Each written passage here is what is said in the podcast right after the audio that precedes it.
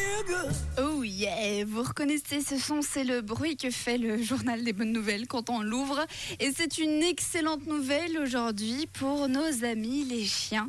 Alors vous n'êtes pas sans savoir que dans certains pays c'est encore légal de commercialiser de la viande de chien.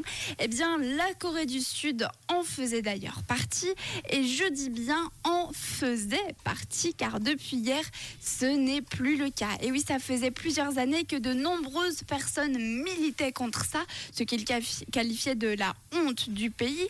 Depuis quelques mois, le projet d'interdire la viande de chien était enfin posé sur la table et depuis hier, c'est acté, la viande de chien est officiellement interdite en Corée du Sud. Le texte a été accepté à l'unanimité au Parlement. Alors l'élevage, la vente et l'abattage de chiens à des fins de consommation sont maintenant passibles d'une peine pouvant aller jusqu'à 3 ans d'emprisonnement et d'une amende de 30 millions de won, soit environ 19 000 francs.